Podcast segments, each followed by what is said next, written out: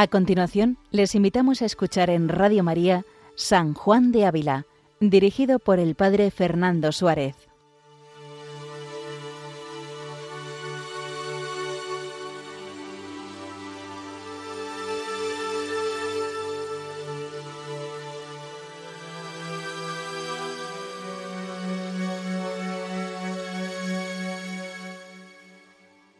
Muy buenos días a todos los oyentes de Radio María. Un día más, con la gracia del Señor, nos proponemos continuar este programa dedicado a San Juan de Ávila, doctor de la Iglesia Universal. El año pasado celebrábamos los diez años desde que el Papa Benedicto XVI proclamara a San Juan de Ávila como doctor de la Iglesia, lo cual nos dice que la enseñanza de San Juan de Ávila es doctrina segura. Así lo recibió una joven doncella de Écija llamada doña Sancha Carrillo. Ella era hija del señor de Guadalcázar y hermana de un sacerdote, don Pedro Fernández de Córdoba. Ella buscaba la forma en la que pudiera acercarse al misterio de Dios. Y tras una confesión con el maestro Ávila, le hizo cambiar la visión de su vida. Se consagró totalmente al Señor en la virginidad, oración y penitencia, en su propia casa. Así que esta alma privilegiada recibió pues el sustento espiritual de el maestro Ávila y éste le dedicó pues esta primera versión, una primera versión de lo que hoy conocemos como el audifilia que estamos siguiendo desde hace algunas semanas. Si en los capítulos anteriores, el capítulo 47, capítulo 48, nos hablaba San Juan de Ávila de cómo a Dios a veces permite que pues las personas, eh, los hombres puedan perder la fe si no cuidan especialmente de seguir los mandatos del Señor, de purificar su alma y su corazón. Hoy nos va a hablar San Juan de Ávila de un tema que está muy relacionado. Capítulo 49 se titula así. Dice que no debemos ensoberbecernos viendo que otros pierden la fe que nosotros no habemos perdido, y antes humillarnos con temor y de las razones que para ello hay. Es decir, que no debemos caer en soberbia cuando vemos que otros pierden la fe y nosotros pues estamos viviendo de la fe. Antes humillarnos, caer en la cuenta pues de que pues de que nuestra debilidad es la misma. Dice, no saquéis vos de oír estas caídas ajenas, alguna soberbia de corazón con que digáis, no soy yo como aquellos que tan feamente han perdido la fe. Es decir, no digamos nosotros, bueno, no soy yo como aquellos, la tentación del cristiano. Yo no soy como esa, o yo no soy como ese, que ha dejado la fe o que no vive de la fe. Dice, acordaos de uno de los hombres que contaban a nuestro Señor que Pilato había muerto a cierta gente de Galilea en mitad de unos sacrificios que hacían, y llevaban lo que esto contaban un liviano complacimiento en su corazón, con que se tenían por mejores que aquellos que habían hecho cosas merecedoras de que los matase Pilato. Es decir, recordar cuando el Señor recrimina a aquellos que se habían pues jactado o complacido de que otros hubieran perdido a causa de su poca fe la vida. Dice, y cómo el soberano maestro entendía la tal soberbia, sin que ellos la manifestasen, queriéndolos, queriéndolos desengañar les dijo de esta manera, ¿Pensáis que aquellos hombres de Galilea eran mayores pecadores que todos los hombres de aquella provincia, porque vino tal castigo sobre ellos? ¿O pensáis que aquellos dieciocho hombres sobre los cuales cayó la torre de Siloé y los mató eran mayores pecadores que todos los hombres que moraban en Jerusalén? Yo os digo que no, y que si penitencia no hiciere, todos juntamente pereceréis. Cita a Lucas capítulo 13. dice San Juan de Ávila, los castigos de Dios, citando textualmente, hechos en otros, humildes y cautos, nos deben hacer, no soberbios. Que donde quiera que en nuestros tiempos infelicísimos queramos mirar, hay que llorar y que decir con Jeremías, si salgo al campo, muertos a espada, si entro en la ciudad, desfallecidos de hambre. Citando Jeremías capítulo 14.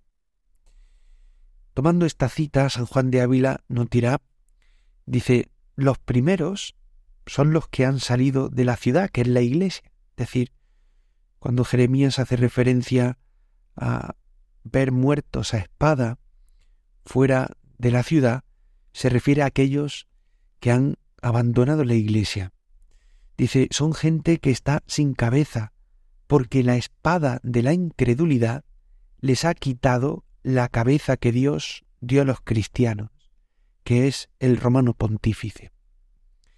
Dice, y los segundos son muchos de los que en la ciudad de la iglesia tienen sana la fe, mas están miserablemente muertos de hambre, porque no comen manjar de la obediencia de los mandamientos de Dios y de su iglesia. Es interesante esta distinción y esta interpretación que hace San Juan de Ávila. Precisamente como veíamos la, semana pasada, aquellos que abandonan la iglesia, que abandonan la ciudad, aquellos que se separan de la iglesia, tienen como si le hubieran cortado la cabeza, les han quitado la referencia, que es el romano pontífice, el vicario de Cristo en la tierra. Y así andan todos aquellos que no escuchan al Santo Padre o que utilizan al Santo Padre según sus intereses. En el fondo, nos falta fe para comprender que en la persona del romano pontífice está depositada la guía de la nave de la iglesia. Y luego dice que los segundos, es decir, los que se han quedado dentro de la ciudad, pero que están muertos de hambre, dice, son claro los que están dejando de alimentarse de los manjares de la obediencia de los mandamientos de Dios. Es decir, es posible también vivir en la iglesia, pero sin embargo no alimentarse de el manjar principal, que son evidentemente los sacramentos, la palabra de Dios y las normas y los mandamientos de Dios y de la Iglesia. Cosas son estas dignas que las sintamos. Estas cosas son importantes que las llevemos dentro, dice San Juan de Ávila.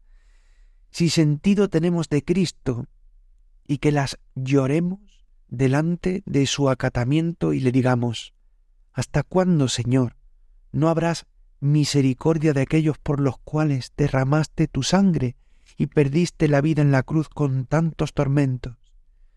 Y pues es negocio tuyo, sea también tu mano el remedio, pues que de otra mano es imposible venir. Y ahora le dice, pues a esta doncella, Sancha Carrillo dice, tened vos, doncella, cuidado de sentir y pedir esto. Pedir esto, Misericordia por aquellos por los que derramó Cristo su sangre. Dice, pues, si a Cristo amáis, habéis de tener dentro de vuestro corazón entrañable compasión de las almas, pues por ellas Cristo murió. Y también os conviene mucho mirar cómo vivís, y cómo os aprovecháis de la fe que tenéis, porque no os castigue Dios con dejaros caer en algún error, con que la perdéis, pues habéis oído con vuestras orejas cuánta gente la ha perdido por herejías del perverso Lutero, y otros hay que han negado a Cristo en tierra de moros, por vivir según la ley bestial de Mahoma. Es interesante esta distinción y este consejo que nos da San Juan de Ávila. Hemos de humillarnos con temor, porque es verdad que hay algunos que han abandonado la unión con el Santo Padre, con, la verdad de la Iglesia, y han caído, por tanto, en la herejía, como en el caso de Lutero, que en época de San Juan de Ávila, pues era muy evidente. Pero hay otros que viviendo dentro de la Iglesia han vivido sin alimentarse de la leche materna de la Iglesia.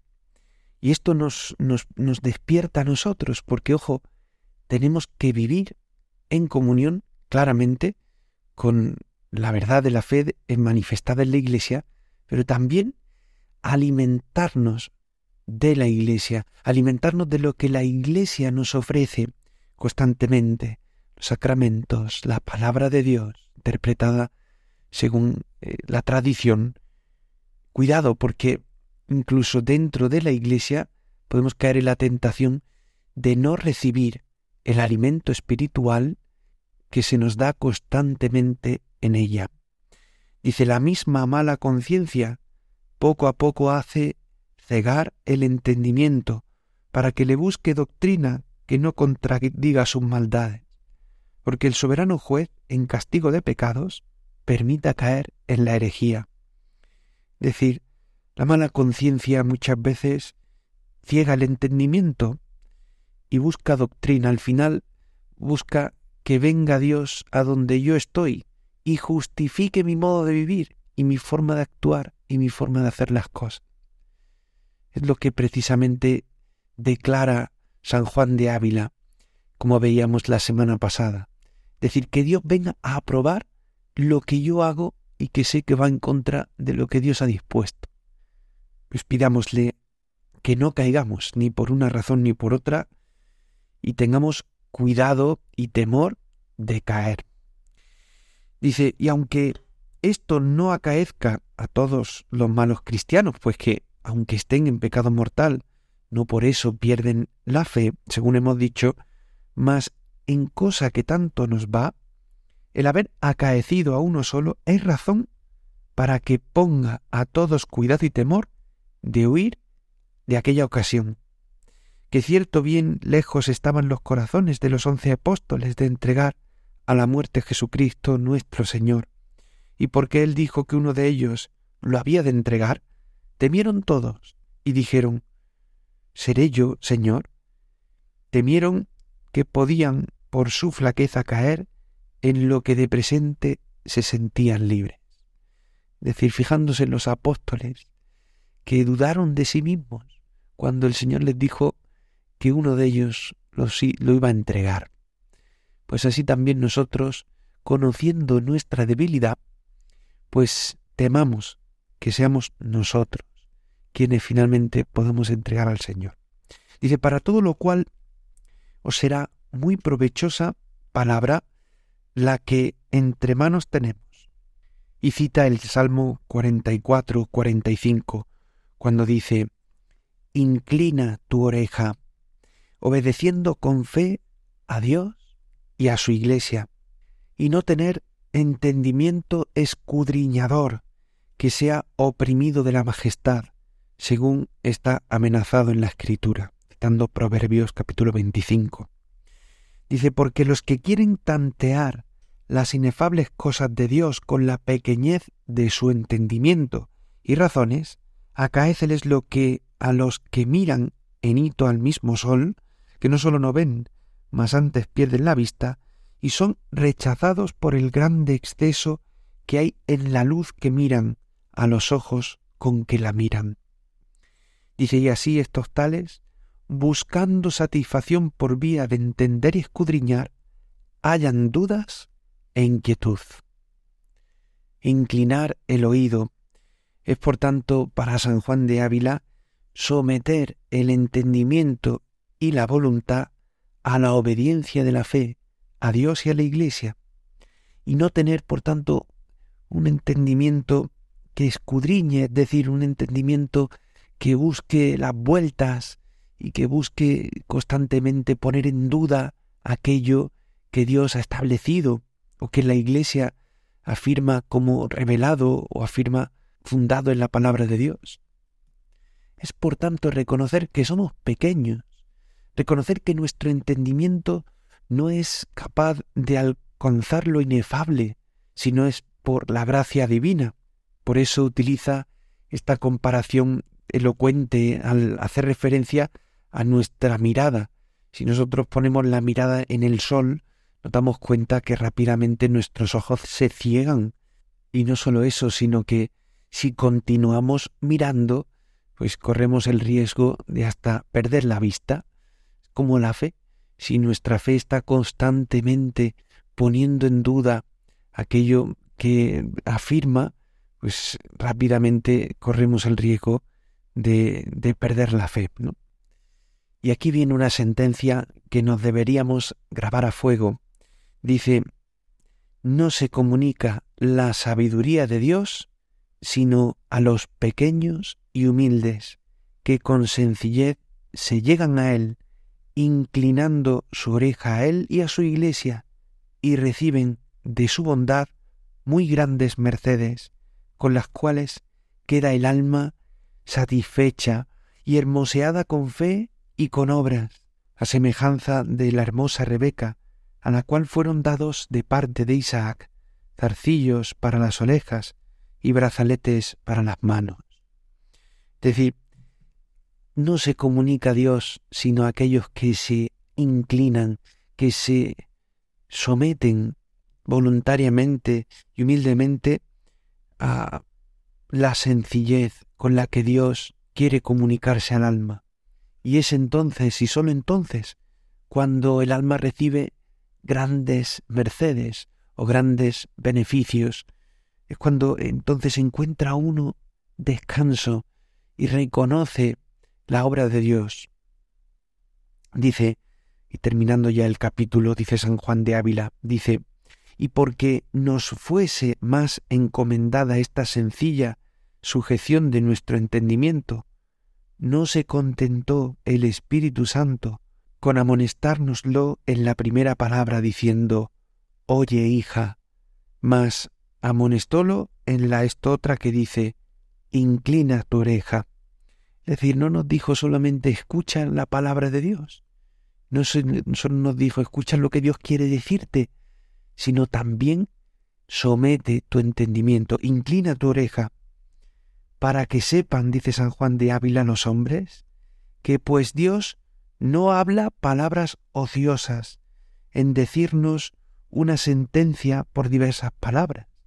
Nos quiere mucho encomendar este sencillo y humilde creer, principio de nuestra salud, y si con ella se junta el amor, tendremos salud del todo perfecta. De esta manera, San Juan de Ávila resume todo lo que nos ha venido a decir con respecto a la fe como una misericordia de Dios, la fe infundida por misericordia de Dios. Veíamos cómo la fe no se basa motivos, aunque son necesarios ciertamente. La fe se necesitan unos motivos para creer, pero la fe es un don de Dios que concede Dios a quien quiere y como quiere. Y por tanto, por eso le tenemos que dar gracias. tenemos que dar gracias a Dios constantemente por esta fe que sostiene nuestra vida. Y tenemos que usar de ella concretamente para lo que nos fue dada.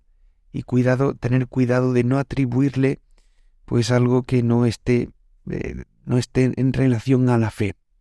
También nos enseñaba San Juan de Ávila que tenemos, hemos de tener gran sujeción a las cosas que la fe nos enseña y especialmente a las cosas que Dios vino a decirnos a la tierra, a la, a la palabra de Dios manifestada a la tierra y tener especialmente cuidado en no caer la tentación de apartarnos de la fe verdadera, una fe por la que los santos han dado la vida y una fe en que se recoge, se recibe, se expresa y se explica en el seno de la Iglesia, una fe interpretada en la tradición.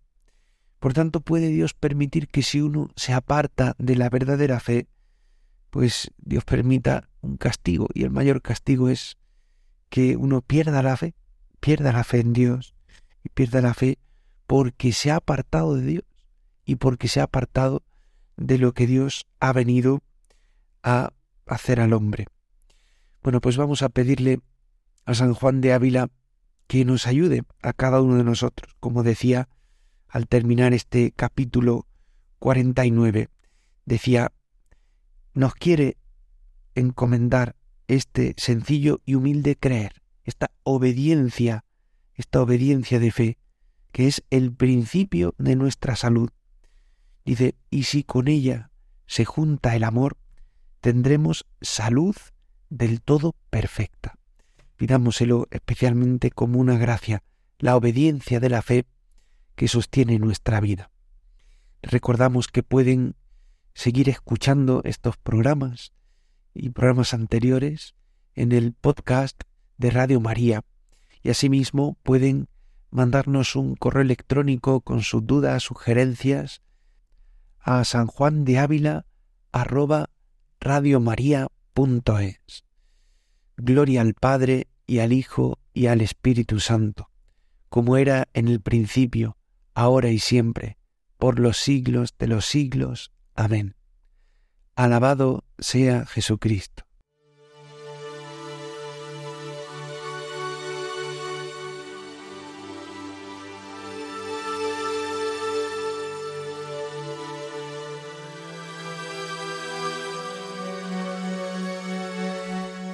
Han escuchado en Radio María San Juan de Ávila con el Padre Fernando Suárez.